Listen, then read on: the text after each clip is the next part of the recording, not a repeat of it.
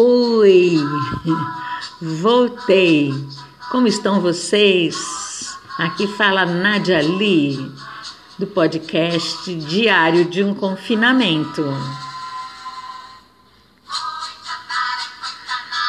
Hoje vamos para o nosso 26 dia de confinamento.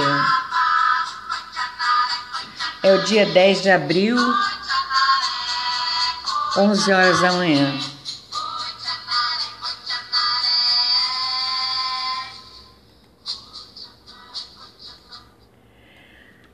Lá fora nenhum som, até parece Sexta-feira Santa.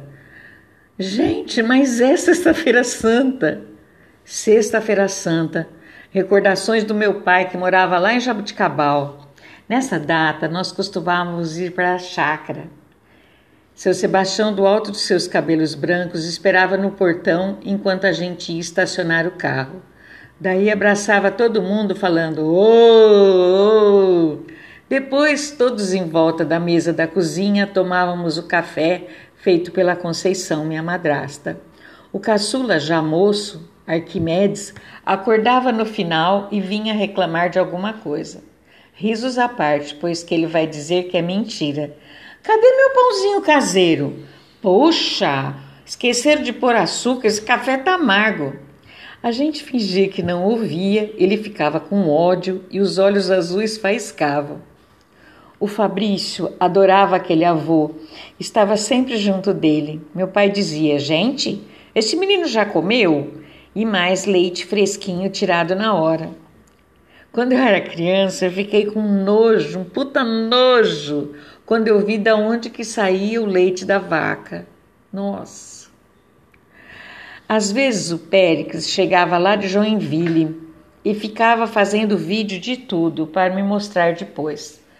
Na volta para casa, ele fazia uma parada na minha casa em Bauru e a gente tomava café. Como a gente tomava café, meu Deus! Papai era uma comédia. Ele fazia piada de cada coisa. Lembram-se daquela do caipira que vinha para a cidade ver a procissão? Shhh, pai, olha o respeito.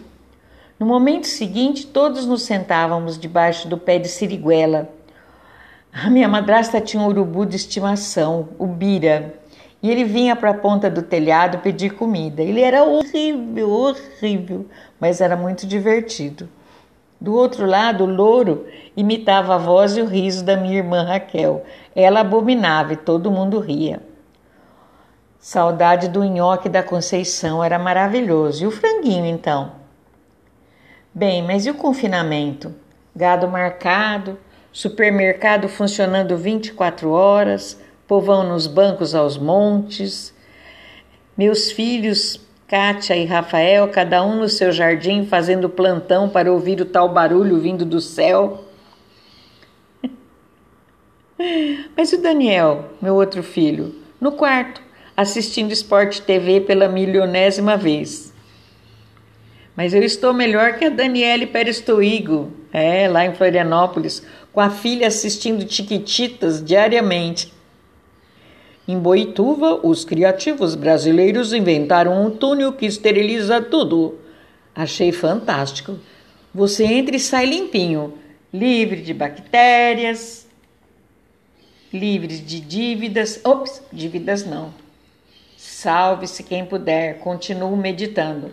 Um...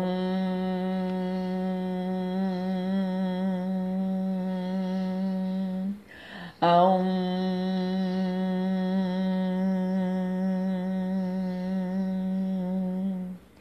Um...